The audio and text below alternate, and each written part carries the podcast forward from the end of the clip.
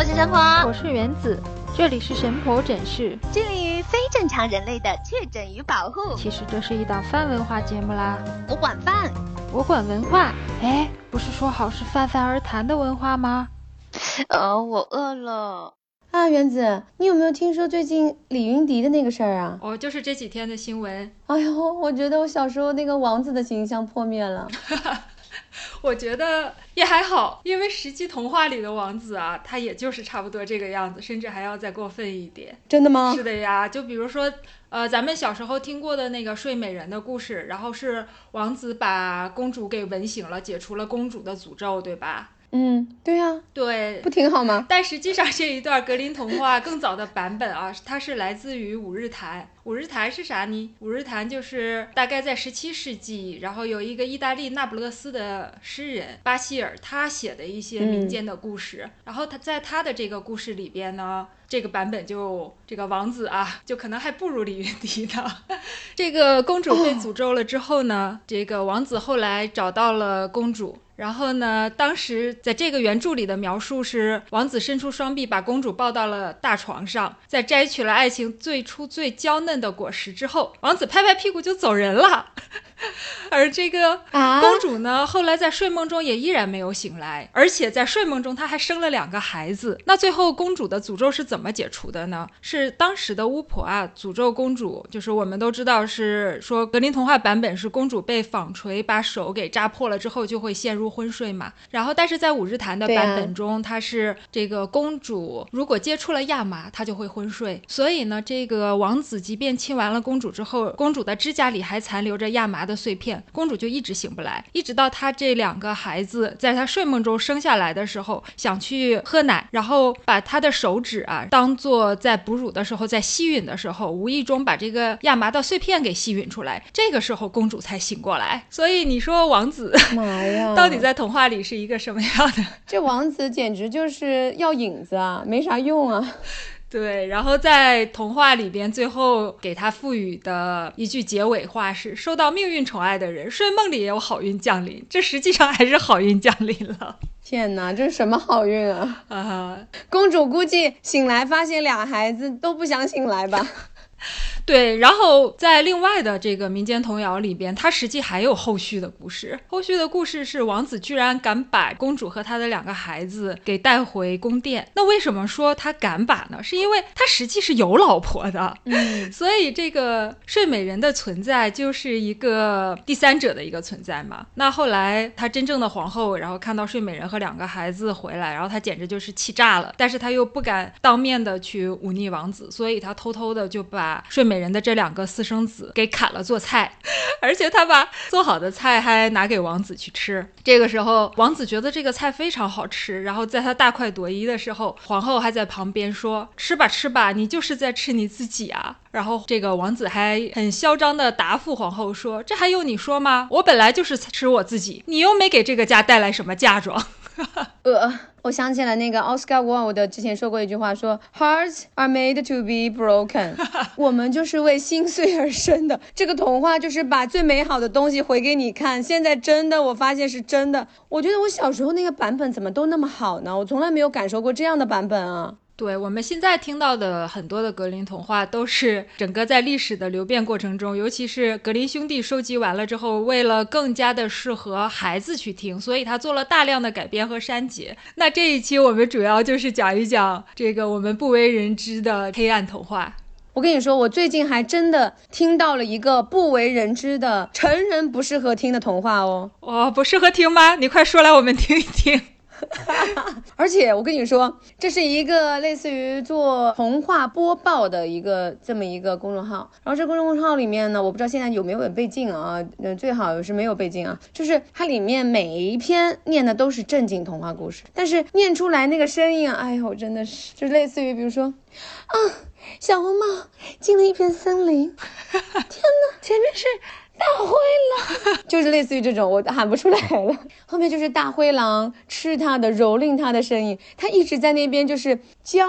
媚的喊叫，你知道吗？就此处省略一万字，我就是没有办法这个形容，但是还是听着挺激烈的，嗯，就好像有一点像那种日本的那个声优的那种奇怪的节目，那种呃专门的演播剧是吧？对。我赶到了李云迪的现场，嗯，好吧。其实他们演播的啊，我们现在觉得好像是有一些呃走软色情的成分吧，但其实也的确是还蛮符合历史的版本的。因为在像小红帽原先的版本，在格林兄弟收集之前啊，它最早是出现在鹅妈妈的一个版本里。我们说的鹅妈妈版本啊，就是讲的叫鹅妈妈童谣，它的原名是《赴道德训诫的古代故事》。你听听这个名字，《道德训诫》啊，对。然后它这个童谣呢是查理佩罗啊，然后在路易十四的时期，也就是太阳王的时期啊，然后他整理的一些故事集。因为那个时候法国啊就有这个民间的一种说法，就是。鹅妈妈会给小鹅讲故事嘛，所以它这个名字后来就被通俗的变成了鹅妈妈的童谣。然后那个时候呢，在这个小红帽的故事里边呢，它实际上跟我们现在听到的好像是一个告诉小孩子你在外面不要随便跟陌生人讲话，不要吃陌生人的东西啊等等的这个，它的初始的寓意和这个是完全不一样的。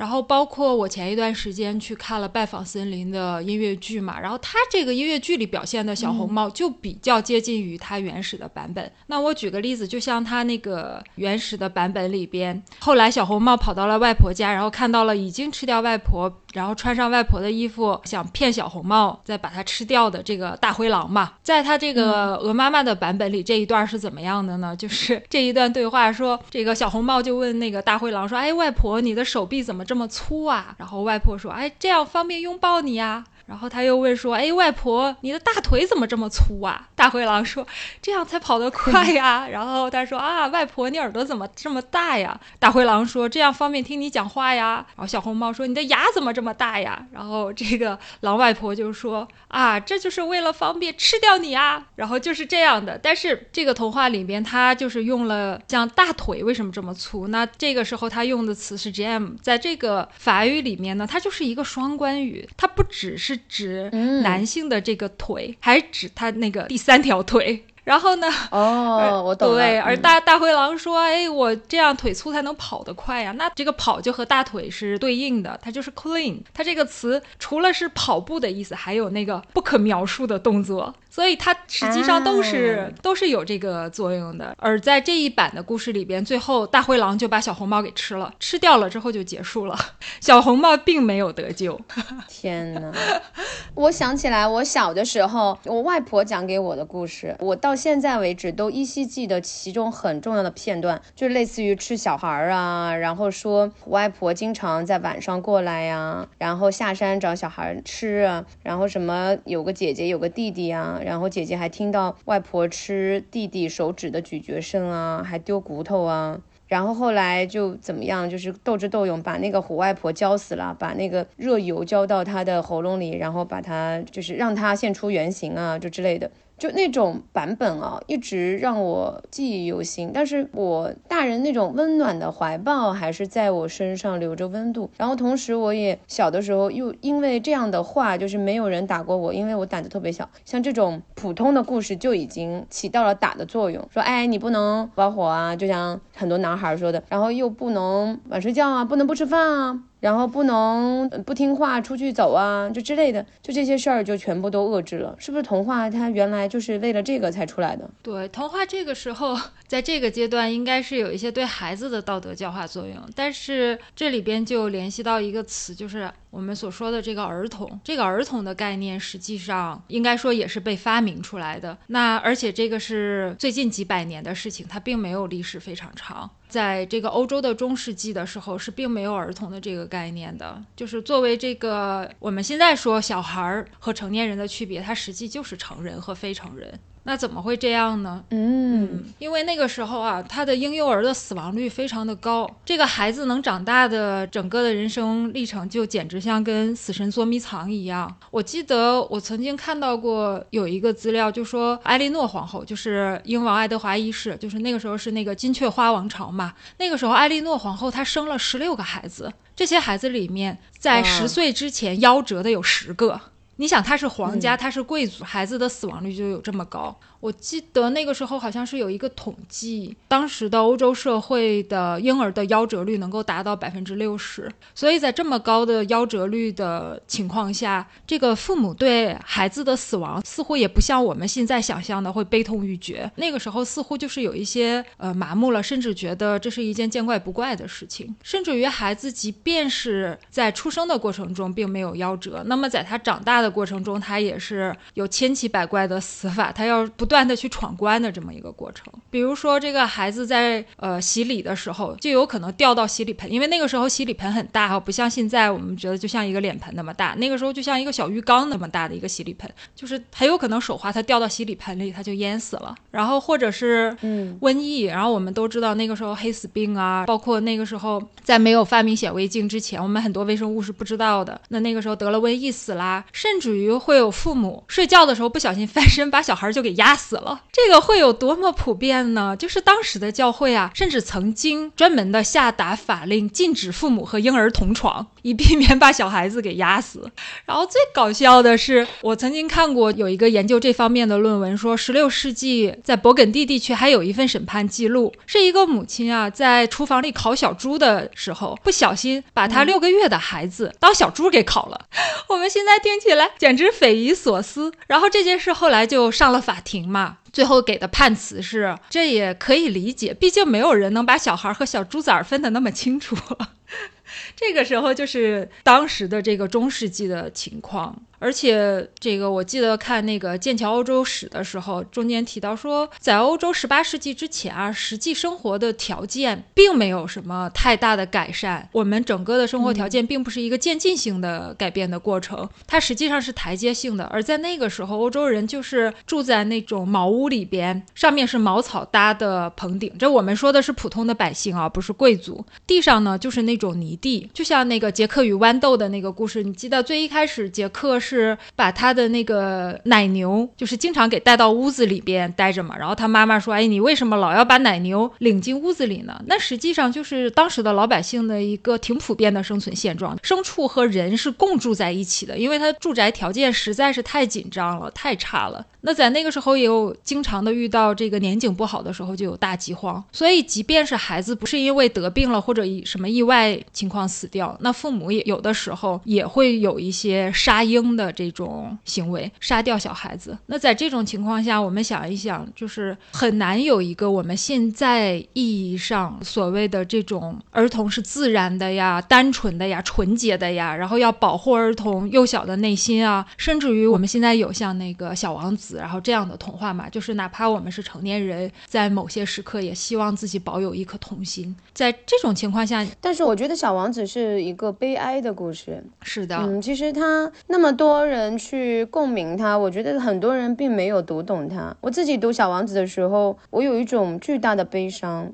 嗯，就包括他的星球 B 幺六二，我之前做过一个展览，我其实做过。很多有意思的事儿，就包括一些不靠谱的事儿，比如说我对床的执迷。我之前有在 ADM 做过一个巨大的床，然后十米乘十米，有一百平吧。然后那个床边上有一个巨大的台灯，那个台灯就是高耸的，是一个星球，就是 B 幺六二，就是小王子的那颗孤独星球。然后星球上面图案是一个狮身人面像。就是斯芬克斯嘛，他那个头就是我自己的那个头像做成的那个雕塑版，它是我们找一个我们的朋友，嗯，做成了一个雕塑的一个图，然后把它放到那个台灯里面，嗯，然后完了它亮起来的时候，它这个场景就布置完成了嘛，嗯，然后那个床上很有意思啊，就因为那个床很多人他。就没有意识它是个展览，但是我就是要这样子让它互动起来。它因为是个大的厂房，就类似于看起来是一个工业化的一个有包豪斯印记的这么一个设计的一个部分。然后我有一个脚手架嘛，我从顶棚看下去的时候，那个巨大的床就一览无余嘛。嗯，有很多人，他们就直接在床上躺下去了，就是隔壁是完全陌生的人。嗯嗯。然后一张床上都是各种人在那边，他们以为是个休息区，但是就让我想到我们人自己，就是很多。时候，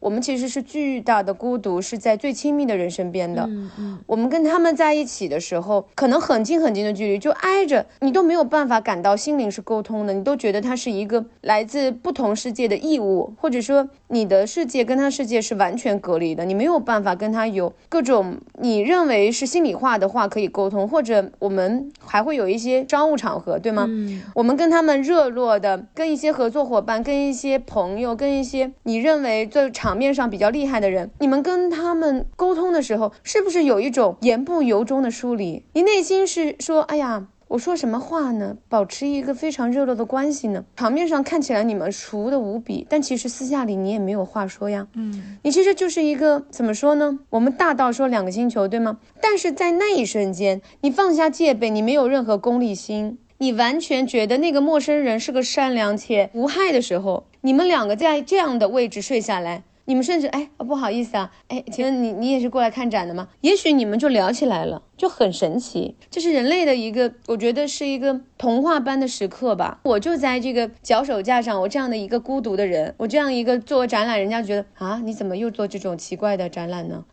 你不是还做过在床上二十四小时不下床直播，各种人给你送餐吗？就那种想法，我顿时自己跟自己就是谈妥了嘛，就哦，就是我这个展还是有意义的，嗯，不被理解没不重要，就是我还是有意义的。就也许有一天，我跟那些就是曾经躺过那张巨大的床的人有机会沟通的时候，我觉得我就也在消解孤独嘛。我看《小王子》的时候，我能感到那种。巨大的孤独，就一个人在自己的脑子里面就是一个星球，每个人都有一个马戏团，但这个马戏团唯一的观众就是自己的感觉。嗯对，所以我也很喜欢。对，我也很喜欢。哎，小时候咱们还看到过一个就是巨大的悲哀的故事，叫《快乐王子》，你记得吗？王尔德的童话，对，就那个也是，我小的时候总是不理解，我心想，为什么这个写童话的叔叔他会写出来这么恐怖的故事呢？然后为什么他还这么有名呢？我小的时候是这种想法。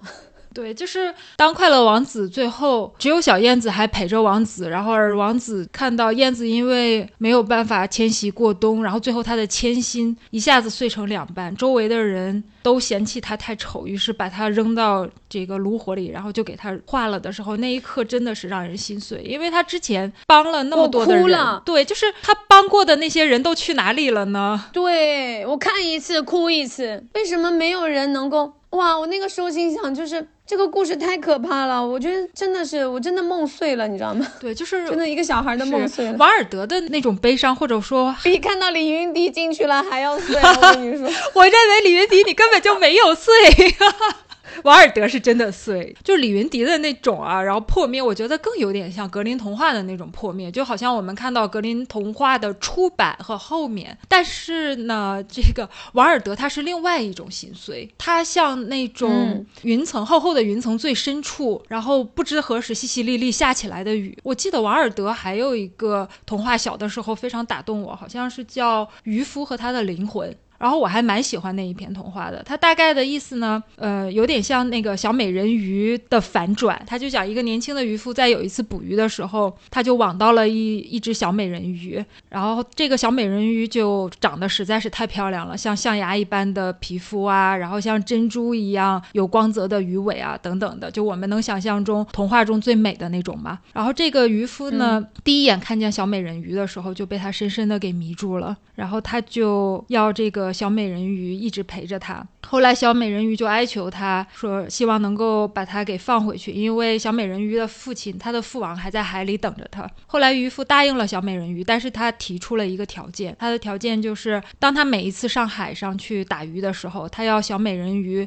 都要从海底上到水面上来给他唱一首歌。小美人鱼就答应了这个条件。后来，当这个年轻的渔夫把这个小美人鱼放到海里之后，果然他在每一次去打鱼的时候，小美人鱼都会从海下面出来，然后陪他唱歌啊、嬉戏。这个渔夫就越来越喜欢小美人鱼，他后来就向小美人鱼求婚，但是小美人鱼告诉他说不行，因为你有灵魂，你们人类是有灵魂的，所以你没有办法跟我到一起，除非你不要你的灵魂。这个时候，这个渔夫就完全被小美人鱼就迷住了。他就问小美人鱼怎么样能够抛弃掉他的灵魂。小美人鱼也不知道，因为小美人鱼他们人鱼是没有灵魂的。后来这个渔夫满脑子就是一定要跟小美人鱼在一起，就这样的一个念头，他就去找神父。结果神父告诉他说：“你这个真的是魔鬼的想法啊，这个就是魔鬼在诱惑你抛弃你自己的灵魂。”这个渔夫就完全听不进去。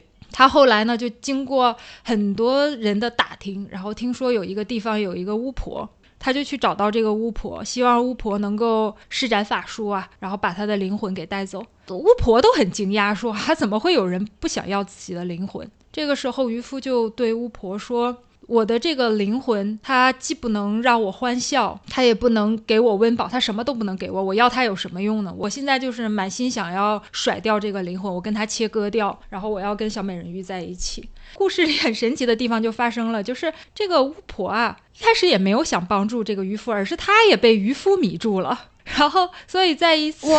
这个魔法晚宴上，就是很多巫婆啊，大家都会在一起聚会的这么一个魔法晚宴上，这个巫婆就把这个渔夫带去了，然后她跟渔夫不停的跳舞，饭圈的故事吗？然后这个他就希望魔鬼会到来。魔鬼把渔夫拉入到巫婆的世界，就他们俩成为一个世界的人。但最后呢，这个巫婆的想法还是没有成功。就是渔夫在最后就是念了上帝的名字嘛，然后巫婆们就被吓跑了。渔夫最后一把就拉住巫婆，他逼迫巫婆说一定要把他的灵魂拿走。这个时候巫婆是没有办法的，他就给了渔夫一把刀，就说：呃，你去海边，然后从你的脚尖开始把你的影子给割掉，你的灵魂就在你的影子里边。而且这个故事在这里还有一处特别伤。感的地方就是巫婆后来一个人的时候，她拿出了镜子，然后镜子里边浮现出小美人鱼的脸。这个巫婆说：“其实我跟她是一样的美丽，我可以跟她一样的美丽，但是你为什么就只要小美人鱼不可呢？”然后另一边呢，渔夫就到了海边，他就用他的刀，然后把他自己的影子给割了下来。在割他的影子的时候，他的影子就一直在颤抖，就说：“求求你，你不要让我走！我陪伴了你这么多年，你为什么现在一定要赶我走？”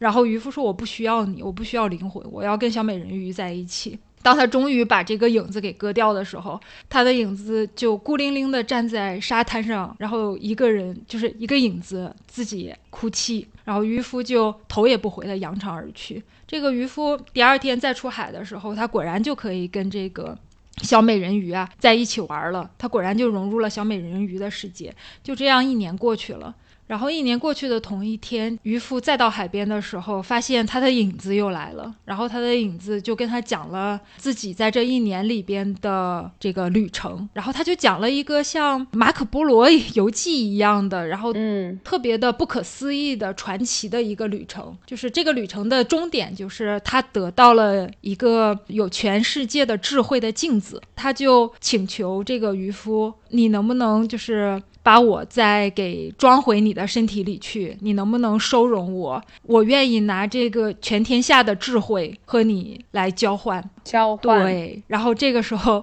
渔夫告诉他：智慧有什么用呢？我只要爱情，爱情比智慧有用的多。我就要我的小美人鱼。这个影子没有办法，他又在沙滩上大哭，就叹着气离开了。就如此又过了一年，等到第二年的时候，影子又回来了。然后影子告诉他，又是一番特别神奇的游历过程，而结尾是他拿到了全世界最昂贵的财宝。然后，如果渔夫愿意收容他的话，他愿意把这个财宝全部给渔夫。可是渔夫还是微微一笑，说：“哎，财富有什么用呢？我只要小美人鱼。”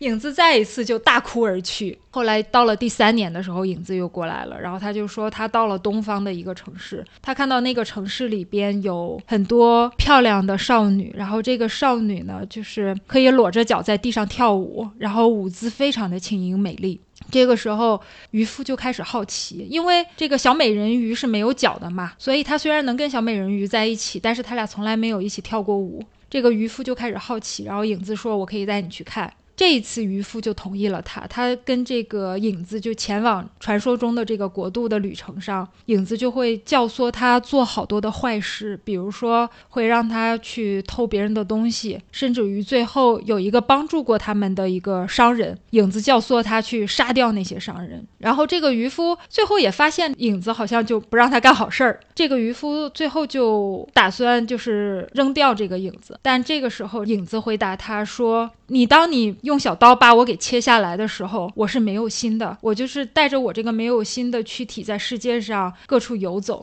然后我就发现我去可以干一些你说的邪恶的事情，而我在做这些事情的时候，我特别快乐，所以我愿意把这些事情也分享给你。”渔夫觉得很厌恶，但这个时候他发现影子已经粘到他身上了，怎么也甩不开。这个影子就跟他说：“魔法只能生效一次，你再也不能把我们分隔开了。”这个渔夫就毫无办法。他虽然心里边觉得这个影子很坏，很讨厌他，他可能一生要跟他在一起了，但是他也没有了法力嘛。最后呢，第二天早晨他又去找这个小美人鱼，可是他发现小美人鱼再也不出来了。而在故事的最后的时候，这个当他跟影子说：“如果我再也看不到那个小美人鱼的话，我就情愿去死。”当他说出这句话的时候，突然小美人鱼浮出了水面，但是它已经变得毫无生气。这个小美人鱼的尸体最后就被海浪给冲打到了渔夫的脚边，然后渔夫抱着死掉的小美人鱼就欲哭无泪，潮水开始上涨。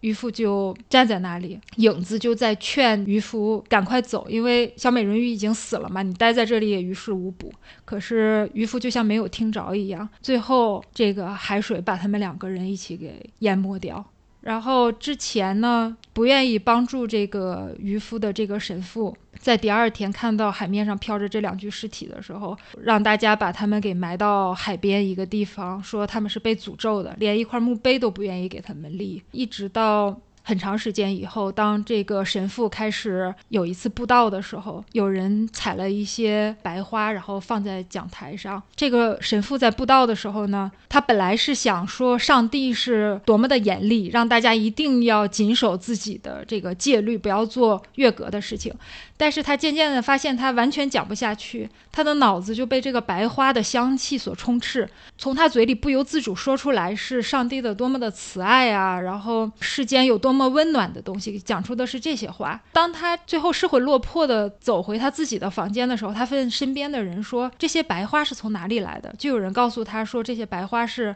海边的，当时埋葬渔夫和小美人鱼的这个坟墓上面长出来的。”然后这个故事差不多就到这里就结束。了，我总觉得前半段是琼瑶写的，中间是波德莱尔写的，尾 端是莎士比亚写的，在最后可能是某一个虔诚的神秘组织的会。像安徒生那种，对对对对对。那我觉得这个故事还是很有意思的。我其实中间你在讲的时候，我想起了，就是因为我今年这本书里面，他也写到美人鱼嘛，嗯，然后就是我当时在写的时候，我那一天嘛，我记得我忍不住看了一眼《Bloody Daughter》，《Bloody Daughter》它其实是。阿格瑞奇就是很著名那个波兰的那个钢琴家，他的一个传记嘛。他其实就是当时他有一段啊，他说他当时弹拉威尔的 Scarborough 的时候，刚好怀着孕，然后等待 Scarborough 在键盘上出现，你知道吗？带着那种超自然的魔力啊。Scarborough 它其实就是我们说的那个欧洲的侏儒恶魔，它其实是跟美人鱼是不一样的，很有意思啊。就是它其实就是用那种美妙的歌声让。那个水手，然后被他迷恋嘛，然后把他拖下海吃掉，就这样子，很有意思。我其实想起来之前最早的时候，你刚刚跟我聊的《五日谈》，其实有一部叫做《故事的故事》啊。就是《Tale of Tales》，对它这个电影就是非常有意思啊！我要讲一下这个电影。其实我自己感觉是童话，它如果真的它跟人性扯在一起之后，它会变成另外一个特别牛逼的东西。因为咱们看那个什么《剪刀手爱德华》啊，《查理的巧克力工厂》，还有包括《僵尸新娘》，就是这一系列，就是有时候你会觉得，对，就是黑暗到你可以把它看成一个童话，也可以把它看成一个就是人性的到一个。极致的角，这个角是无比黑暗的，你没有办法通过正常的，就是人类的视角那种场景去展现，你只能通过隐喻的方式。它有时候这种隐喻，它你看起来是更赤裸裸，但是它其实是更加礼貌的。它会让我们自己知道，哦，原来我走到一个反向，到一个极端的时候，它会出现那样的事情。然后那样的事情，它虽然是一个恶魔般的童话，但有可能它的光，它会折射到我身上。那我现在要做什么呢？也许我应该不要那么做。嗯，要看那个《Tale of Tales》啊，电影是由女王跳蚤，两个老妇人。老太婆贪慕国王的财富与威名，束紧自己皱巴巴的皮囊，在关灯的屋内与国王，你知道吗？对对对，这个我觉得这个部分，这个电影里边，我觉得最精彩的一个故事。这个绝对，其实我以前看过那个布达佩斯大饭店，你知道吗？它有一个很隐晦的部分，就是那个管家，就是那个主角，嗯嗯，他每天的工作就是招呼各种老客人，包含那种。贵妇人，嗯，看起来那个电影拍出来大概有七八十岁的，嗯，他们讲的说，就是有一个词叫 needy。嗯，就是渴望的，你知道吗？然后他来满足这些灵魂的需要，就是他的一种服务，你知道吗？其实很有意思哦，就是有一些隐秘的角落，我们在我们这个文化的感知里面是完全不能够想象的，但是它可以在另外一个包裹的文化的特别的幻境一样的角色中存在，你知道吗？它从而那部分的人性才被揭发出来，嗯。然后还有一个很好笑的是，清晨 发现国王愤怒不已，把他从窗户扔了出去啊！侥幸活命的老太婆受到了仙女的帮助，被仙女的乳汁喂养，脱胎变成了一个仙女。再次俘获国王的芳心，这个我就想到了你之前跟我聊的那个，明明我可以跟美人鱼一样美，为什么你不爱我呢？对，就那个巫婆，对不对？她在电影里边这一段儿，就是她实际上是一对老姐妹嘛，对吧？然后其中她其中的那个妹妹啊，其实也是有一点点病态的依恋着她的姐姐，然后她就觉得只要她跟她的姐姐在一起，那么就一切都无所谓，老了也无所谓，然后她们相貌丑陋也无所谓。这个老姐妹之前就是一生未婚嘛。然后后来一直到他的这个姐姐最后没有忍受住这个国王带着珠宝颜色的这些诱惑啊，她最后就跟国王上了床，而且她要求就是她怕自己那个被国王看到她自己的这个身体嘛，她要求国王在跟她上床的时候说，哎，你那个过于炙热的目光啊会烤焦我。她要求这个国王把这个烛火给吹灭，然后所以这个国王就在黑暗里跟她过了一晚上，国王非常满意。第二天清晨的时候，国王起来，然后发现了自己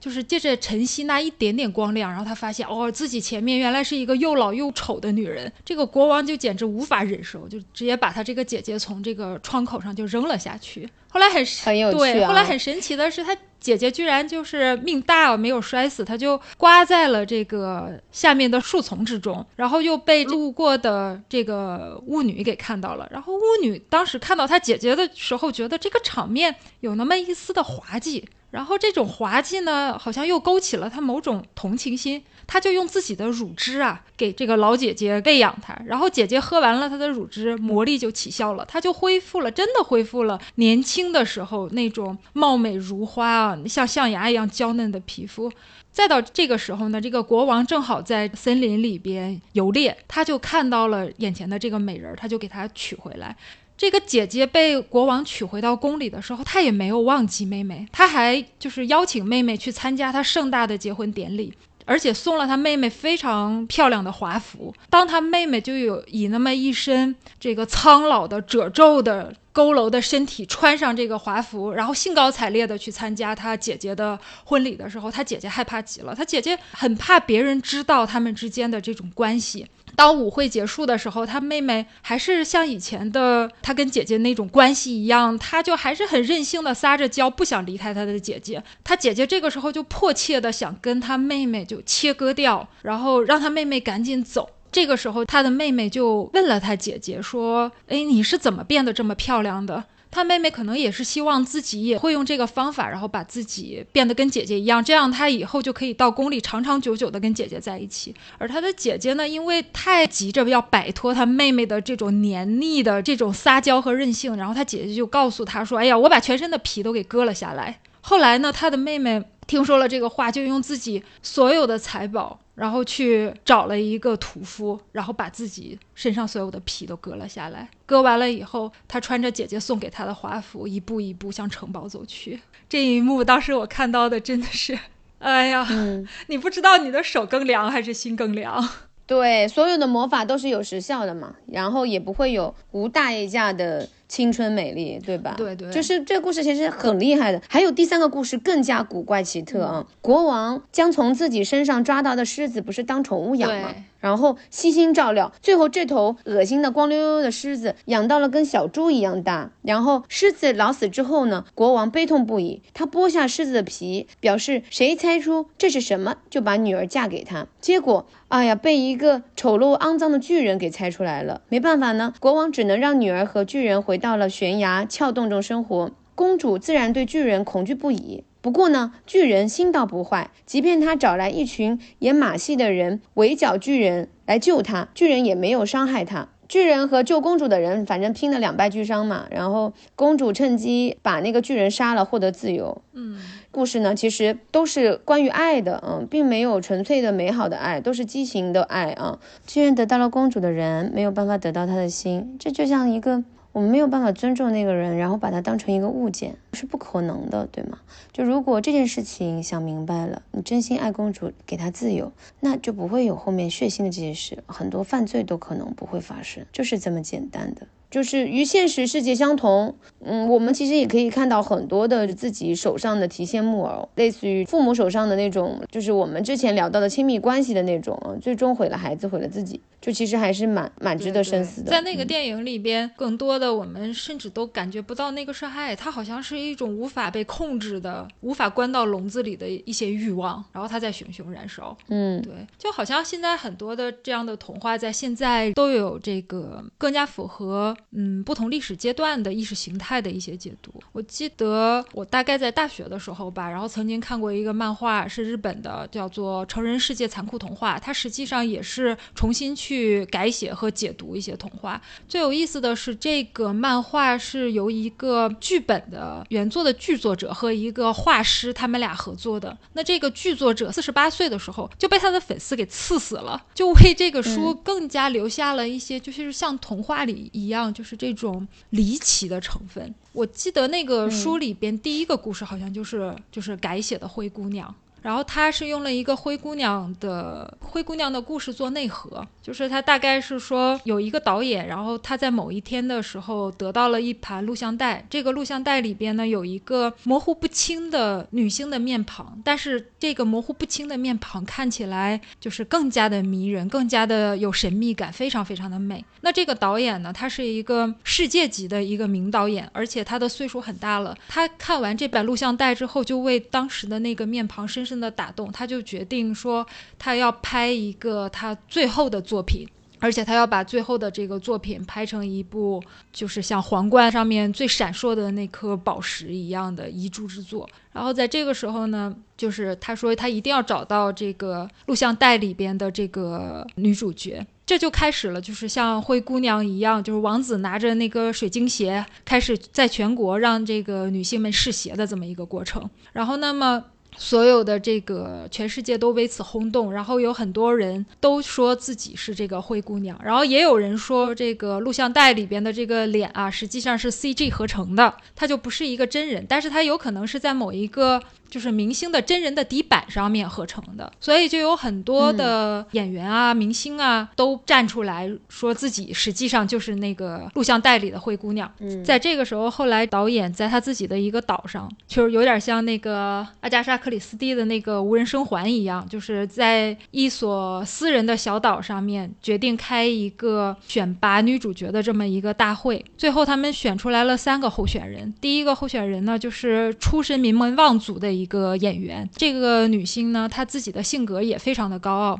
第二个人呢是从底层摸爬滚打上来的一个明星吧，然后她的性格呢是那种成熟优雅型。然后第三个女孩子呢，就是新晋火起来的一个呃小花吧，她的外貌就看起来像邻家女孩，就是掉到人堆里边也不太容易被发现，而且而且他自己据说也是他爸爸再婚了以后啊，然后找的他的这个继母带了两个孩子过来，然后这三个人在家里以前是经常虐待他，他后来是走在街上被星探发掘，然后他才进入了影视行业。后来呢，在岛上的这个相处过程中，这个导演还介绍了一个他的侄子，也就是未来要定的这个片子的男主角。然后这个导演就要求这些人呢，在岛上待一星期，这一星期岛上装满了摄像头，就以一种无死角的这个真人秀的方式。最后呢，这个导演去选出这一个星期里他认为最合适的一个人去做这个女主角。那么就是前两个女性，就是那个名门望族的女演员和从底下爬上来的优优雅型的这个女主角，就为了争夺这个位置，两个人就丑态百出嘛。然后反过来呢，就是邻家女孩的那个，可能是因为她以前在家里就经常被欺负，所以她就表现得非常的佛系，好像并不在乎这一切啊。甚至于她在岛上。的大部分的时间，就是要么像观光旅游一样拿着个相机到处在拍照，要么就是上网冲浪，就是这样的。后来的就是某一天，这个导演有事临时离开岛，然后这几个人要在岛上过一天。在这个岛上的时候，这两个女性就不可避免的两个一直在争执的女性啊，就是再一次的大吵起来。就在这个时候，就是名门望族的那个女性说，她有证据表明这个录像带里边的人实际就是她，有她的粉丝往经纪公司去寄了一份录像带，然后包括原稿去证明说，她就是因为太爱这个女星了，所以把这个。女星相当于给 P.S 了吧，然后做了一下，寄给了这个导演。实际他就是希望这个女星跟导演合作。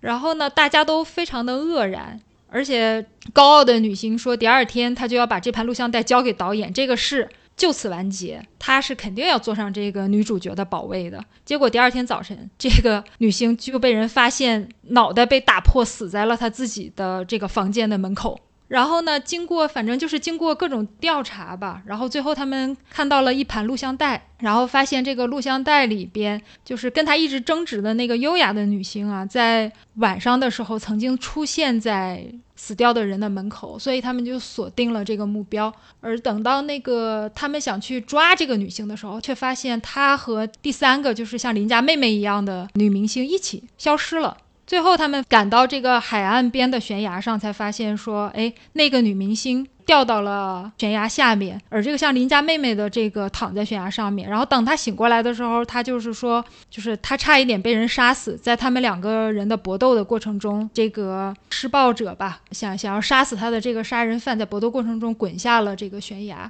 那这个整个的这一个故事呢，实际上是以一个这个娱乐记者的视线在看这件事情，有意思。对，但是这个故事如果是阿加莎·克里斯汀来拍的话，最后剧情会反转的。对，我就没有说完，就是这样的。然后在最后的时候，当这个大局都已经定下来的时候，后来就是这个娱乐记者呀和这个幸存者，他俩成为了好朋友。结果他偶然一次去幸存者的家里边，发现幸存者正在搬家，然后他就偶然发现那个搬家的箱子里边啊有这个录像带，还有一些信。然后他就是闲来无事啊，这这个这个漫画也的确是有有点侵犯那个个人隐私啊，他就闲来没事就看了人家的信，